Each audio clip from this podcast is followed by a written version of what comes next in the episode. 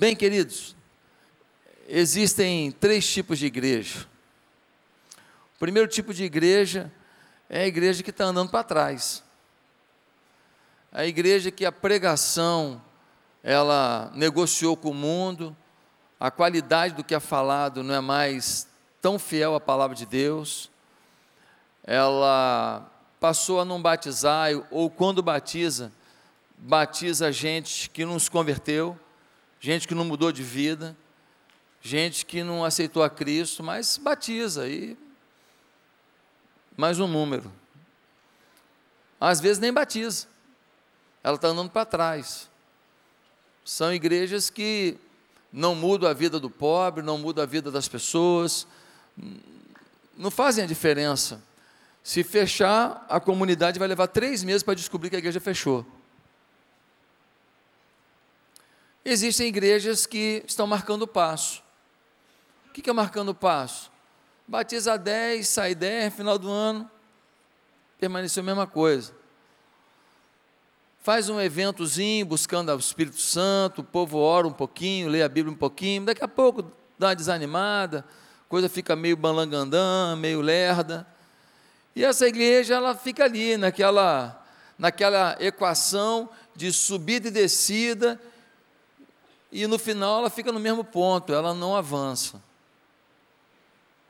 E existem igrejas que estão avançando igrejas que estão batizando, que estão fazendo história, igrejas que estão confiando no poder de Deus, igrejas que não estão se é, rendendo ao mundo, igrejas que estão pregando o evangelho puro, igrejas que o crescimento é fruto de uma forma de viver, não é o alvo principal, não se cresce a qualquer preço. O objetivo principal é fazer com que a obra de Deus avance o objetivo principal é fazer com que o nome do Senhor avance. O crescimento da igreja passa a ser uma consequência. Agora eu te pergunto: qual é a igreja que Deus quer? A igreja que anda para trás, a igreja que está marcando o passo, ou a igreja que avança? Vamos ler um texto para pensar sobre isso? Abra sua Bíblia em Êxodo, capítulo 14. Nós vamos ler a partir do verso 15. Mas antes de ler, é preciso que você entenda esse texto e esse momento. O povo de Israel não vivia no Egito. Um jovem chamado José foi levado como escravo para o Egito. Ele foi vendido pelos seus irmãos. Lá no Egito, ele passou por muita dificuldade, mas depois ele acabou se tornando o vice-faraó, ou seja, o governador de todo o Egito. Acima dele só tinha o faraó. E ele salvou o Egito de uma grande fome. Por conta disso, o Faraó permitiu que José trouxesse toda a sua família, que morava na Palestina, para morar no Egito. E morasse aonde? Na melhor terra do Egito, a terra de Gozen. Quando você vai na terra de Gozen hoje, você chega lá, você vê uma área verde, frutífera, até hoje. Foi ali que o povo de Israel foi colocado. E eles tiveram dias maravilhosos ali, foram tratados com tapete vermelho. Só que depois de um tempo, José morreu, o faraó morreu, a história morreu. E aí, o novo faraó começou a oprimir o povo de Israel. E eles se tornaram escravos no Egito. E eles começaram a sofrer demais. Eles eram explorados demais. Eles eram muitas vezes é, açoitados. Eles eram aprisionados a lei para o egípcio era uma, para o povo de Israel era outra. Mais ou menos como o Brasil hoje, né? Tem lei para um lado, não tem para o outro, né? E aí o que aconteceu? O que aconteceu foi que o povo pediu para Deus para resolver aquilo. E quando o povo pediu para Deus para resolver aquilo, Deus levantou um homem chamado Moisés, que veio E então chegou para o Faraó e disse: Faraó, libera o povo, é o povo de Deus, não pode ser subjugado. E aí o que aconteceu? O que aconteceu que o Faraó falou: é ruim, eu não vou liberar ninguém. E então Deus mandou dez, dez pragas. E a décima praga foi a morte do filho mais velho de todo egípcio, inclusive o filho de Faraó. Quando morreram os filhos mais velhos de todos os egípcios, o que aconteceu? O que aconteceu é que Faraó permitiu que o povo de Israel fosse embora. E ainda levaram gado e ainda levaram metais preciosos. Quando eles estavam fugindo, de repente o coração do Faraó, que estava enfraquecido e liberou o povo, se tornou cheio de ódio e de desejo de vingança. E o Faraó falou: Eu liberei o povo, mas eles vão é morrer. Nós vamos atrás deles e nós vamos matar alguns e nós vamos aprisionar os outros e agora eles vão ver o que é sofrimento. Se eles sofriam na nossa mão, agora vai piorar. Nós vamos humilhar esse povo. E o faraó pega todo o seu exército, seus carros, seus cavalos e vai atrás do povo de Israel. E quando ele vai atrás do povo de Israel, o povo de Israel já estava de frente ao Mar Vermelho. E eles estão vindo com carros e cavalos. Não tem como o povo de Israel correr e fugir. Não tem como.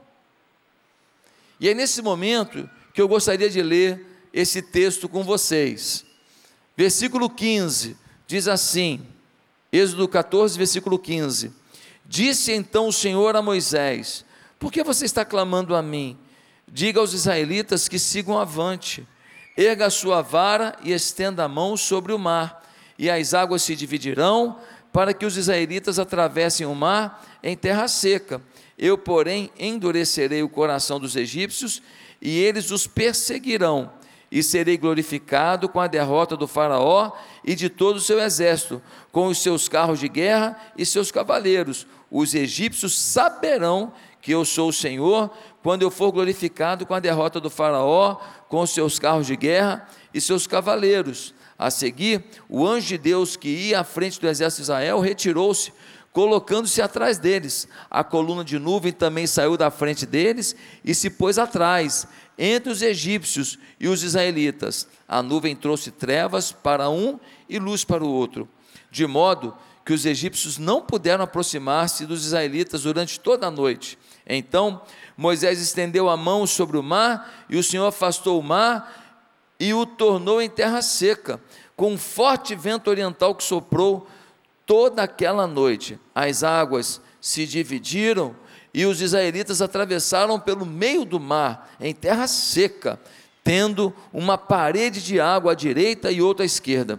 Os egípcios os perseguiram e todos os cavalos, carros de guerra e cavaleiros do Faraó foram atrás deles até o meio do mar. No fim da madrugada, do alto da coluna de fogo e de nuvem, o Senhor viu o exército dos egípcios e pôs em confusão, e fez que as rodas dos seus carros começassem a soltar-se, de forma que tinham dificuldade em conduzi-los. E os egípcios gritaram: Vamos fugir dos israelitas, o Senhor está lutando por eles contra o Egito. Mas o Senhor disse a Moisés: Estenda a mão sobre o mar, para que as águas voltem sobre os egípcios, sobre os seus carros de guerra e sobre os seus cavaleiros. O povo está diante do mar vermelho e Deus dá uma ordem a Moisés. Mas isso não foi tão tranquilo assim. O povo vira para Moisés e fala assim: Moisés, olha os egípcios vindo aí para nos matar faltava sepulcro lá no Egito para a gente ser enterrado, você preferiu trazer a gente para o deserto para a gente morrer no deserto? Você não está vendo não, a droga que vai acontecer agora? Nós dançamos agora. Olha só o que está acontecendo, Moisés. E o Moisés fala com Deus, e Deus fala com ele: Cara, fala para o povo marchar, fala para o povo avançar. E então Moisés fala com o povo: aqui, vocês estão assustados, mas Deus mandou a gente marchar. E quando eles marcharam, o mar vermelho se abriu. E eles atravessaram o mar vermelho a seco.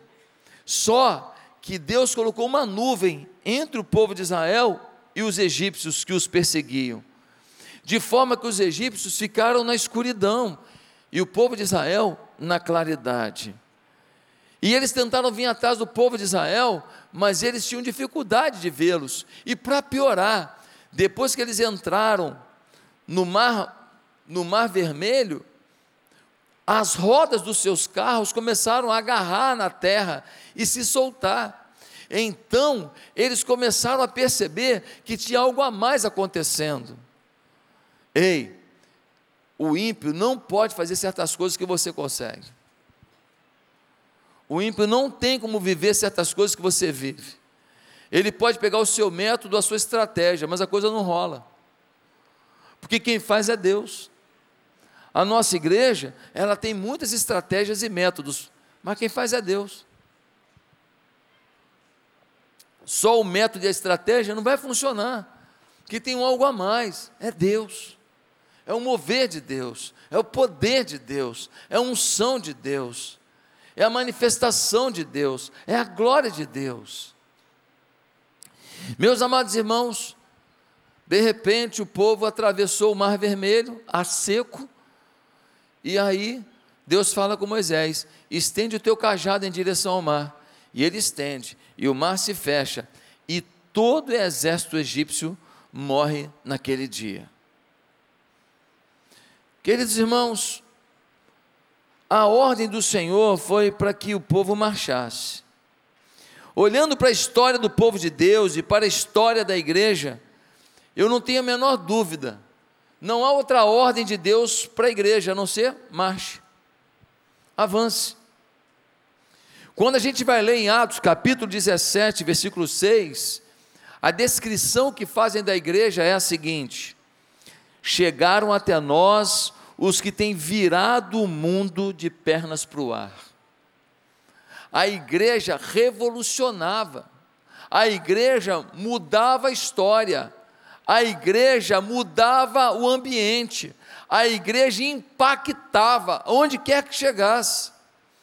Assim como o povo marchou e superou o mar vermelho e venceu o exército de Faraó, da mesma maneira a igreja marchou e venceu o exército romano, e venceu o exército dos fariseus, e venceu o exército das perseguições. O que eu quero afirmar hoje é o que está ali, ó, avançar é o seu destino. Só que tem uma coisa que você precisa entender. Não existe isso de a igreja está avançando, mas eu não. E não existe eu estou avançando, a igreja não. Não existe isso. Quando a igreja avança, você avança. Quando você avança, a igreja avança, porque a igreja é você. Se nós estamos avançando agora, se nós estamos indo para uma nova etapa agora, se nós estamos construindo um legado novo, ei, é tempo de você avançar, porque a igreja está avançando. Quando você tem uma vida melhor, quando você se alimenta melhor, quando você cuida do seu corpo, quando o seu casamento está melhor, quando você melhora a sua intimidade com os seus filhos, isto é a igreja melhorando.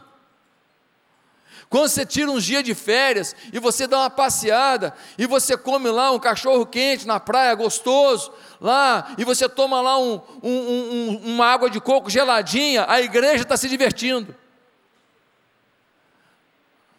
Quando você volta para casa e a sua esposa fala, amor, que bom que você voltou, e te dá um beijo gostoso, a igreja está se alegrando.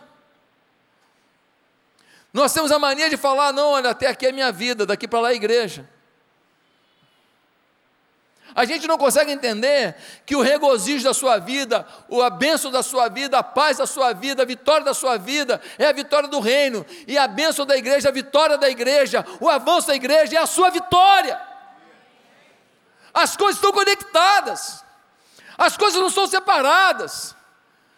Você não aproveita para fluir muitas vezes, vendo a sua igreja fluindo, porque você não se sente parte da conquista, você não se vê como um vencedor, você não se vê como uma, uma engenharia de poder, você não se vê como alguém que foi destinado a avançar e a conquistar, você não vê que a igreja é o reflexo da sua vida.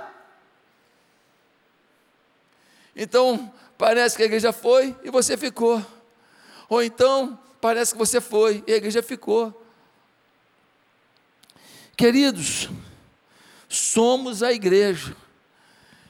O destino da igreja é avançar. E o destino da sua vida qual é? Avançar. Mas não é avançar só no dinheiro, não. Mas não é avançar só na obra de Deus, não. É avançar em tudo é avançar na sua felicidade, na sua paz, no seu coração, na sua família, é avançar no relacionamento com seus filhos, é avançar no perdão dentro de casa, é avançar na paixão dentro de casa, é avançar, é avançar na, na, no recomeço dentro do seu lar, é avançar em tudo que te envolve. Agora, se avançar é o nosso destino, nós temos algumas características disso. Avançar é o nosso destino, primeiro, independente das dificuldades. Algumas pessoas dizem: Eu não posso avançar, eu tenho muitos problemas. Pastor, o senhor não sabe como que é a vida da minha mãe com meu pai. Eu não consigo avançar. Eu até ganho dinheiro, mas eu não avanço, porque eu vejo a minha mãe sofrendo, eu vejo a dor lá de casa, eu não consigo avançar. Alguns dizem, pastor, a minha, a minha avó está muito doente. O meu pai está muito doente, o meu irmão está muito doente, eu tenho um filho que está usando droga, eu tenho uma filha que está namorando um vagabundo, pastor, um bicho ruim, um menino não quer nada com a história do mundo, maltrata minha filha, e então a gente começa a olhar as dificuldades e a gente fala, não dá para avançar, e eu quero te falar, quem disse que o seu avanço depende de não ter problemas? Quem disse que o seu avançar ele está condicionado a uma vida sem problemas? Esse povo aqui era escravo. Esse povo estava sofrido. Esse povo estava passando uma situação difícil. Aí finalmente o farol liberou eles. Eles falam: agora a vida vai melhorar. Opa, nós vamos para a terra prometida ao pai Abraão. Oh, beleza. De repente eles olham para trás e tem um exército vindo na cola deles.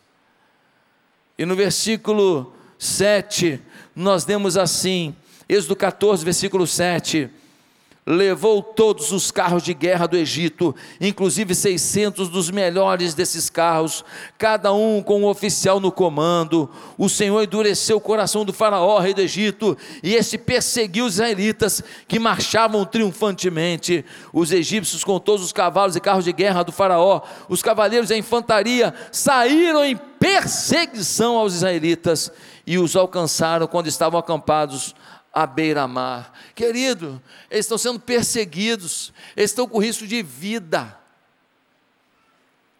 Se o faraó chegar neles, vai ter morte. É no meio da ameaça de vida que Deus falou: ei, avance. É no meio da ameaça de perda da dignidade, porque quem não fosse morto ia ser subjugado, mulheres seriam estupradas, homens seriam humilhados, crianças seriam colocadas em trabalho forçado, trabalho pesado. É no meio dessa ameaça toda que Deus falou: avança. A igreja sempre enfrentará lutas. Você sempre enfrentará lutas, porque senão era melhor ficar aqui, não precisava do céu. Se aqui fosse perfeito, aqui já era o céu. É uma prova que aqui não é o céu e aqui não é o inferno, porque também o que tem de ruindade aqui não chega nem perto do inferno. Não se engane, o inferno já é aqui. Ei! Ah, o inferno aqui ainda tem água de coco, querido. O inferno aqui ainda tem hambúrguer, rapaz, cheio de mostarda, aleluia. Oh, o inferno é aqui não, querido, e nem o céu e nem o céu. Nós precisamos entender que ninguém ninguém que realizou grandes coisas realizou sem ter problemas. Ninguém que avançou, avançou porque estava com a vida só light. Ó, oh, oh, que vidão. Oh, ei, acorde. Todos nós estamos cheios de problemas, cheios de lutas, mas o nosso Deus diz para a gente avançar. Nós estamos lá no meio das aldeias lá de Moçambique. A nossa igreja fica no meio de uma aldeia. E as crianças sorriam. A gente chegava lá e eles iam correndo atrás do carro, porque eles achavam o quê? Chegou a esperança, chegou um biscoito, chegou uma comida, chegou um refrigerantezinho, chegou alguma coisa simples que vai alegrar meu dia. Eles conseguiam manter a esperança com um pouco que a gente poderia oferecer naquele dia, e você, com tanta coisa, não consegue ter esperança. E você que sabe que vai comer três vezes no dia, às vezes perdeu a esperança. Eles acordam de manhã, não sabem se vai comer, mas continua sorrindo, sorrindo. Algumas crianças não estavam, você não sabia se era branco ou se era negro. Porque de tão empoeirado ficava marrom. Algumas crianças não tinham tomado banho. Por três, quatro, cinco, seis dias dez dias, mas eles continuavam sorrindo. Você não pode desistir porque você tem problema, porque você não tem nem noção do que é problema. Você tem problema e você ainda pensa que tem algum mecanismo para saída. Esse povo vive numa miséria e não sabe se existe em algum lugar uma saída. Porque a avó e a bisavó viviam assim, e a mãe vive assim. E por que, que a minha vida vai ser diferente? Eles não têm uma saída, quem está entendendo? Mas agora tem, porque a atitude chegou lá.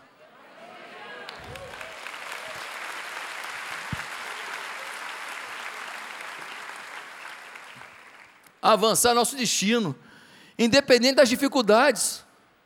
Tem dificuldade, Avance no meio da dificuldade. Avance. Não se renda às suas dificuldades. Segundo lugar, avançar nosso destino, apesar do medo. Apesar do medo. Pastor, eu estou com medo de montar esse negócio. Pastor, estou com medo de ser mandado embora. Pastor, estou com medo do meu casamento acabar. Pastor, eu estou com medo de meu filho se perder. Pastor, estou com medo. Deixa eu te falar uma coisa. Você tem que avançar, apesar do seu medo. Dá uma olhada no versículo 10. No versículo 10 a gente lê assim: Ao aproximar-se o Faraó, os israelitas olharam e avistaram os egípcios que marchavam na direção deles, e aterrorizados clamaram ao Senhor. Eles ficaram aterrorizados quando eles viram o exército com sangue no olho, vindo para matá-los. Eles ficaram aterrorizados. E Deus falou assim: está com medo? Tô, então marcha. O medo não pode ser impeditivo para a sua marcha. O medo não pode ser impeditivo para a realização de um sonho. O medo não pode arquivar um projeto que Deus colocou no seu coração. Eu não conheço ninguém que fez uma grande obra e fez sem medo. Eu não conheço ninguém que fez uma grande coisa e não fez tendo que superar medo. Não existe grandes desafios, grandes realizações sem a gente enfrentar o tal do medo. Nós precisamos saber que se nós queremos viver grandes emoções, grandes realizações, nós vamos ter que superar uma coisa natural, o medo. E o medo ele é positivo. Por quê, pastor? Porque ele te ajuda a dar o seu melhor no que você faz. Porque quem está sem medo, às vezes é negligente. A mulher, às vezes, não valoriza o casamento. Quando vê que está perdendo, ó, vai para a academia escova o dente antes do cara chegar.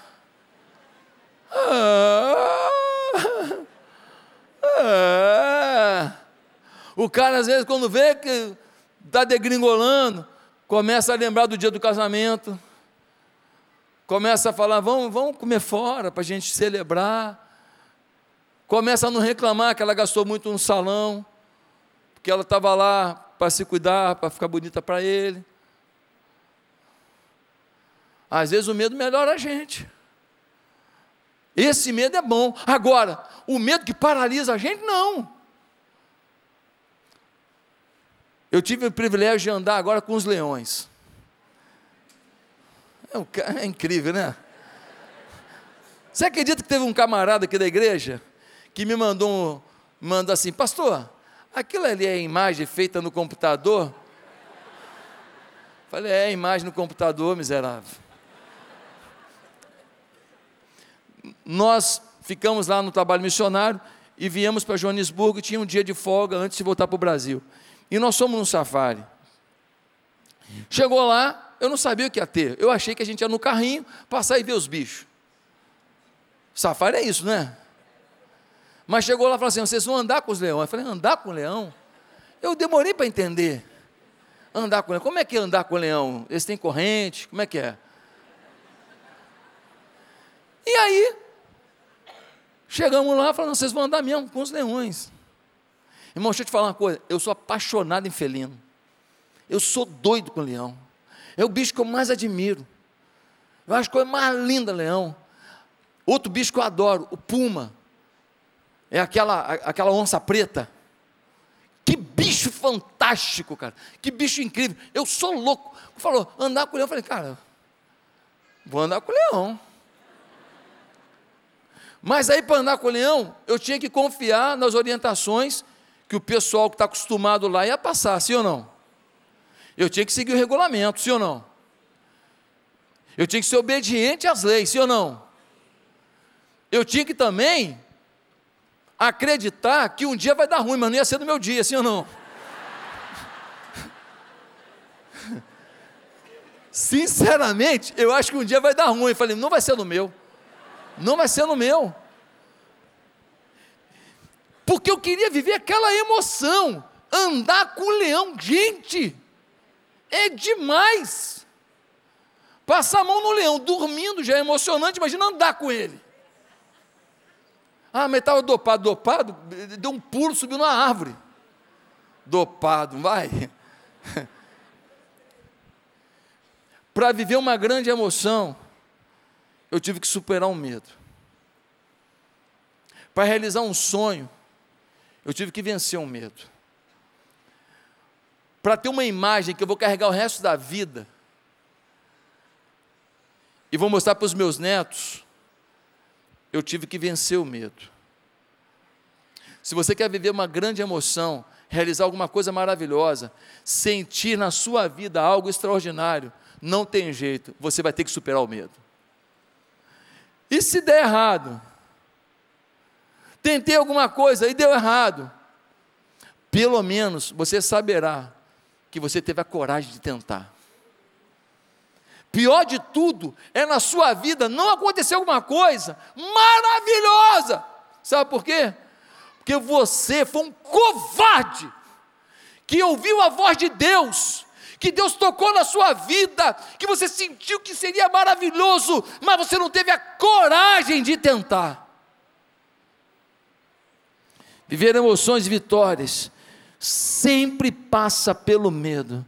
Pastor, nós vamos comprar, comprar um terreno ali, milhões para pagar, pastor. O senhor não está com medo? Na boa, zero. Esse terreno, zero. Mas, pastor, nós só assumimos um compromisso de 30 meses. Senhor vai ficar à frente de uma campanha 30 meses. Querido, já passamos tanta coisa aqui na igreja que isso aqui para mim, isso aqui já não me assusta mais não. Eu quero saber como que nós vamos plantar as 100 igrejas lá na, na África, nas aldeias todas. Isso que eu quero saber agora, que o terreno aqui está com a gente, ó. Nós vamos bancar esse negócio, nós vamos construir, nós vamos mudar a história da nossa cidade, sim ou não? Quem não quiser se converter, muda do Rio. em nome de Jesus, amém? O cara aqui na Barra da Tijuca, ele vai passar para lá e para cá toda hora e fala assim, cara, tem que entrar nessa igreja, vou ter que entrar nessa igreja. Não tem jeito, eu tenho que entrar nessa igreja. Quando é que eu vou? Eu vou ou não vou? Vou ou não vou? Eu tenho que ir. Sim ou não? Vai acontecer isso. Nós vamos pegar de tudo quanto é lado, no esporte, no, no teatro, na dança, no, no, na pregação, nos cursos. Irmão, de um jeito ou de outro, nós vamos pegar ele para Jesus. E ele vai mudar a vida dele, ele vai contar para os outros. Nós temos que crer nisso. Então, querido, confesso para você, friozinho no estômago do terreno, eu não estou. Porque Deus já me deu tanta coisa com vocês, juntos aqui, a gente já viu tanta coisa, que isso para mim é pequeno. Agora, como fazer a obra para salvar a África. Aí já complicou. Como é que a gente faz? Agora eu preciso pensar melhor. Porque aí não depende só da gente, depende de formar pessoas lá, depende de investir o dinheiro certo, depende de a gente não confiar em qualquer um, porque tem muita molecagem também. Como é que vai ser? Como é que a gente faz para aquelas crianças? Como é que a gente forma líderes lá? Opa, é outro desafio. É outro desafio. Mas sempre passa pelo medo. Vença o seu medo, irmão. Ah, pastor, estou com medo do meu casamento acabar. É por causa do teu medo que você não muda a sua postura. Por causa do seu medo, você fica reclamando de tudo, você fica choramingando, você fica chorando. Não, em vez de ficar olhando com medo, você faça alguma coisa para salvar esse casamento. Ah, pastor, minha empresa lá, eles estão, eu acho que vai demitir, tá, o que você está fazendo? Ah, eu tô, estou abatido. Hum, Cara, por que, que você não foi fazer um curso? Por que, que você não começou a preparar um currículo? Por que, que você não pensou em alguma coisa para montar e em paralelo com esse trabalho já vai montando um negócio, daqui a pouco esse negócio começa a bombar, tu dá um pontapé nesse trabalho que está te dando medo? Por que, que você está preso no medo? Que fome é essa de medo? Ah, pastor, eu vou te falar uma coisa, eu eu eu eu estou chorando demais, eu estou sofrendo demais. Por quê?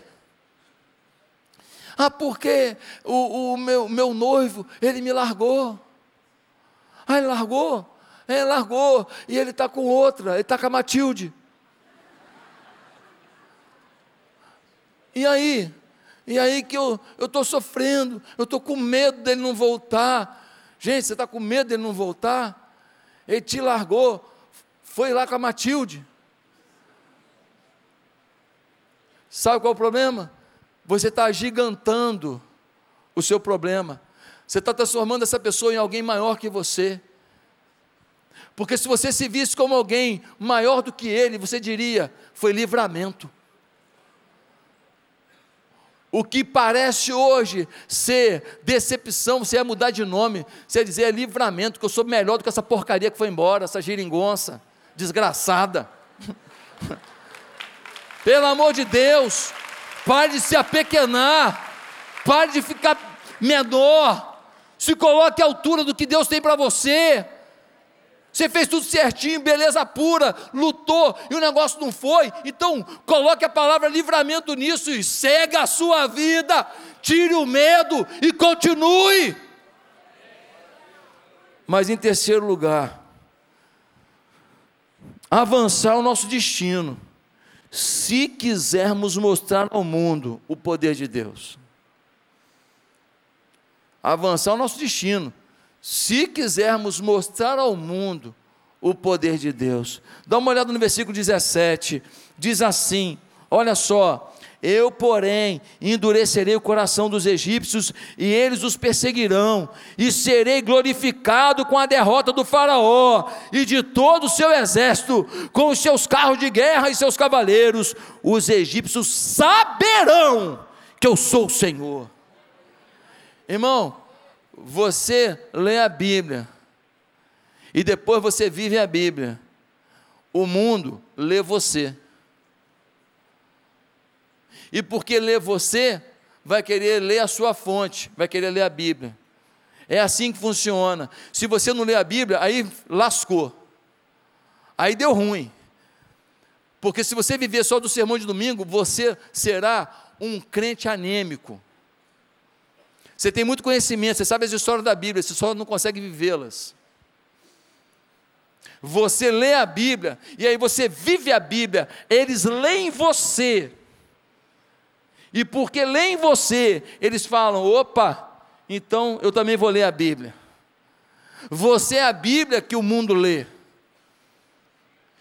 Portanto, quando você vence, quando você avança, quando você empreende, quando você conquista, quando você tem uma vida melhor em Deus, quando a sua família se ajusta, quando o seu casamento se conecta, o que acontece? O mundo olha e vê o que? O poder de Deus, a presença de Deus.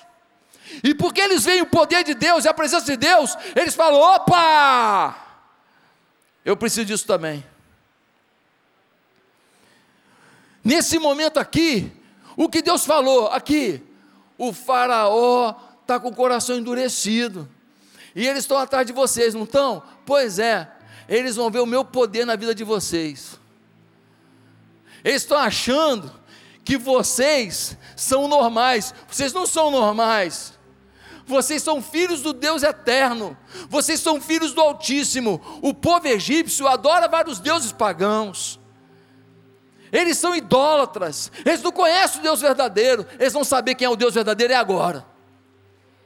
Eles estão querendo maltratar o meu povo, eles estão querendo acabar com o meu povo, aniquilar o meu povo, eles estão cheios de ódio no coração contra o meu povo. Pois é, eles serão humilhados, e todo mundo lá na cidade vai saber que o exército egípcio caiu diante do Deus de Israel. Quando você vence, todo mundo olha para você e fala: pô, legal, hein? O fulano lá da igreja venceu. O fulano lá da igreja conseguiu reaver o casamento dele, conseguiu salvar um relacionamento com o filho dele, conseguiu montar um negócio legal, conseguiu ganhar um dinheiro, conseguiu pagar uma conta, conseguiu comprar uma casa melhor, conseguiu reformar um apartamento, conseguiu é, fazer uma obra na igreja bonita, trabalhar na igreja. Quando eles veem que você avançou, eles falam: caramba, esse Deus do fulano funciona. Meus amados irmãos, nós vamos ter o avançar como nosso destino, se nós quisermos mostrar para o mundo o poder de Deus. Nós começamos uma igreja no meio de uma aldeia, é o melhor prédio da aldeia, não tem nada parecido, é tudo palhoça, é tudo é, é barraco. Num barraco de 5 metros quadrados, 4 metros quadrados, moram seis pessoas. Nós tiramos foto lá, eu entrei no barraco, pequenininho. Cada pessoa deve ter três peças de roupa, duas peças de roupa no máximo. Usa hoje, usa amanhã, usa uma semana, depois usa outra e pronto. É o que tem. Mas no meio daquele negócio lá, no meio daquela aldeia, tem um poço de água. E aquelas pessoas estão bebendo água potável, estão tomando banho, estão tendo água para cozinhar. Nós estamos mostrando para eles que uma igreja do Brasil, tendo o um mundo inteiro com tanta fome, escolheu aquela aldeia para colocar a sua glória. Eles estão começando a perceber que existe um Deus sobre eles, que existe um Deus que se preocupa com eles, um Deus que tem poder sobre eles. Você já imaginou daqui a alguns anos a gente voltar lá? Hoje não tem luz elétrica lá, daqui a pouco luz elétrica, daqui a pouco uma fábrica lá, daqui a pouco um plantio com, com tecnologia, com máquinas ali, daqui a pouco, gente, no dia lá do, do, do culto, eu vi que tinha umas meninas mais arrumadinhas. Roupinha mais limpinha, cabelinho feito. E o resto do povo, muito pobre. Assim, a roupa meio suja, alguns com roupa rasgada. E tinha umas meninas que dançaram lá que estavam um pouco diferentes. E aí eu falei com o pastor Robson, falei, pastor, tem umas meninas lá diferentes. Elas não parecem dali não, será que são de outra localidade, vieram só para a festa de inauguração? O pastor Robson falou, não, é todo mundo dali.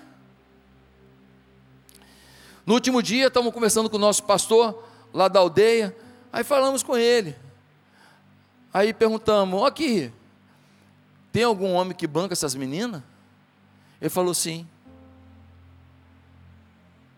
Aí tinha duas que estavam ali.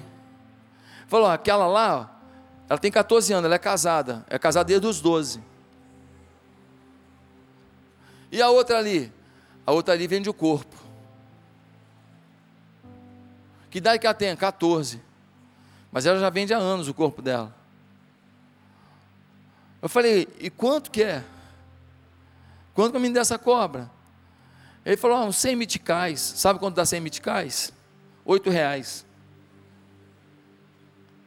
Eu falei, mas elas engravidam, como é que faz? Quando elas engravidam, elas vão no curandeiro.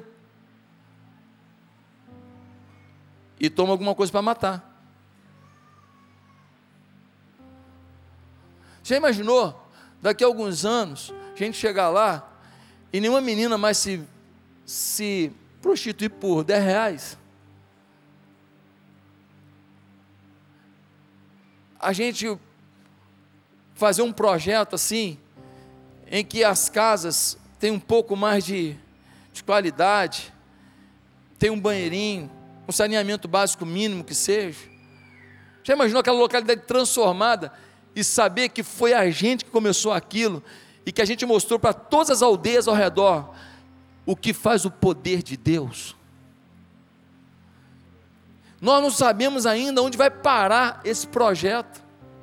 Esse projeto pode revelar o poder de Deus para todas as aldeias ao redor de Beira, Dondo, aquela região toda ali de Moçambique. Vamos falar, ó, Chegou uma igreja, fez um projeto numa aldeia que revolucionou a aldeia. Está todo mundo próspero lá, todo mundo tem comida todo dia lá, as meninas todas, não tem ninguém prostituindo mais, as crianças todas estão numa escolinha lá e come todo dia. Está tudo beleza lá, as famílias estão melhorando, as casas estão tudo sendo reformada.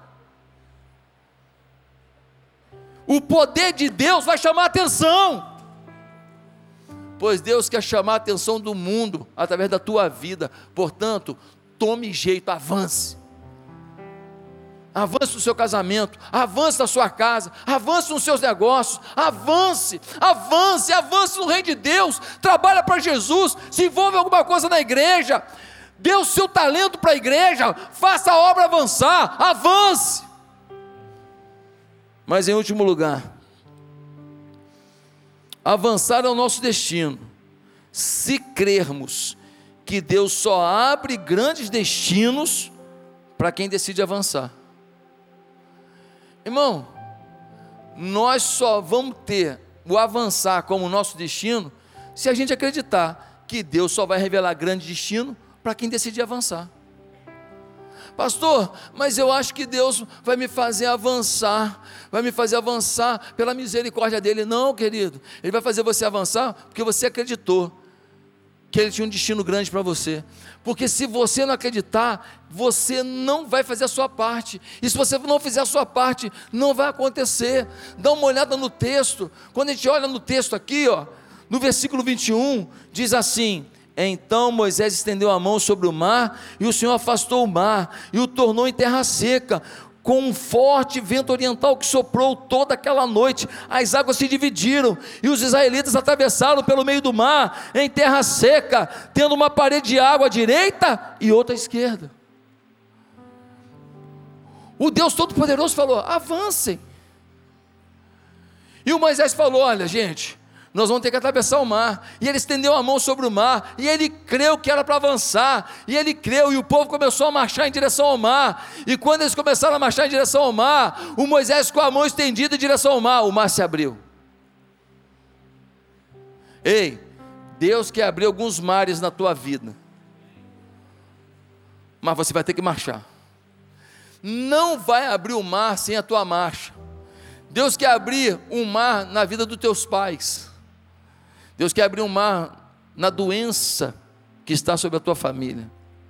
Deus quer abrir um mar no seu casamento, Deus quer abrir um mar nos seus filhos, Deus quer abrir um mar nos seus negócios, Deus quer abrir um mar na sua, no seu ministério, Deus quer abrir um mar, Deus quer fazer algo inédito, mas você tem que decidir avançar. Se você não decidir avançar, você está duvidando de que Deus pode te fazer avançar. Ficar na mesma não é uma opção. Andar para trás não é uma opção. A opção de um servo de Deus é: minha vida vai melhorar em tudo eu vou fazer a minha parte, minha vida vai melhorar em tudo, eu vou avançar em tudo, eu vou conquistar em tudo, eu vou chegar mais longe em tudo, eu vou empreender em tudo, eu serei mais feliz em tudo, eu vou saber a hora de trabalhar, a hora de relaxar, de curtir, eu vou ter uma vida equilibrada em tudo, eu vou ter sabedoria em tudo, porque o meu Deus é comigo e o meu destino é avançar em tudo, em tudo. Você tem que crer nisso. Queridos, quero terminar dizendo que o povo ouviu Moisés. Eu não sou Moisés, quem sou eu? Mas pelo menos o meu nome é Josué, que é o sucessor de Moisés. Então, me escute. Eu não estou pregando aqui retórica de positivismo. Eu não estou pregando aqui confissão positiva. Eu não falei para você que você não vai ter medo. Eu não falei para você que você não vai ter problema. Mas eu falei para você que, independente dos problemas e do medo, Deus espera que você revele a glória dEle, o poder dEle, porque você é a Bíblia que as pessoas leem. E Deus também quer que você tenha fé para acreditar que Ele só vai abrir destinos grandiosos se você decidir avançar. É o resumo dessa palavra. É o resumo da sua vida a partir de hoje. E o Senhor vai te honrar se você tomar posse dessa palavra. Quem crê nisso? Amém?